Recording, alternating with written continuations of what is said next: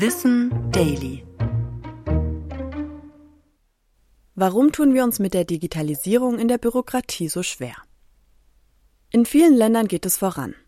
Laut einer Studie steigt die Zufriedenheit der Befragten, was die Online-Angebote von Behörden angeht. Allerdings nicht in Deutschland. Hier geht die Zufriedenheit sogar deutlich zurück. Im internationalen Vergleich kommen wir da ziemlich schlecht weg. In vielen Ländern war die Corona-Pandemie der entscheidende Anstoß, um digitale Verwaltungsdienste in Schwung zu bringen. Einige Länder waren schon vorher gut aufgestellt, zum Beispiel Estland. Etwa 99,9 Prozent aller staatlichen Dienstleistungen sind hier mittlerweile online möglich. Also für den Hauskauf oder das Wählengehen brauchen die BewohnerInnen nicht mehr aufs Amt zu gehen. Ein elektronischer Personalausweis ist hier schon seit 2001 sogar verpflichtend.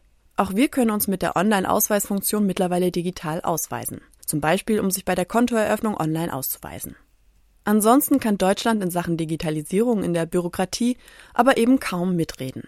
Seit dem Jahr 2000 wurden nur 30 von 600 Verwaltungsdienstleistungen digitalisiert. Und auch die Digitalstrategie der jetzigen Bundesregierung geht nur schleppend voran. Zwar soll Deutschland bis 2025 im europäischen Vergleich an der Spitze stehen, aber bislang hinken vor allem Vorhaben im Bildungswesen und der Verwaltung hinterher. Geplant ist etwa, dass dann viele Verwaltungsvorgänge online erledigt werden können. Ich bin Anna Germeck und das war Wissen Daily. Produziert von Schönlein Media.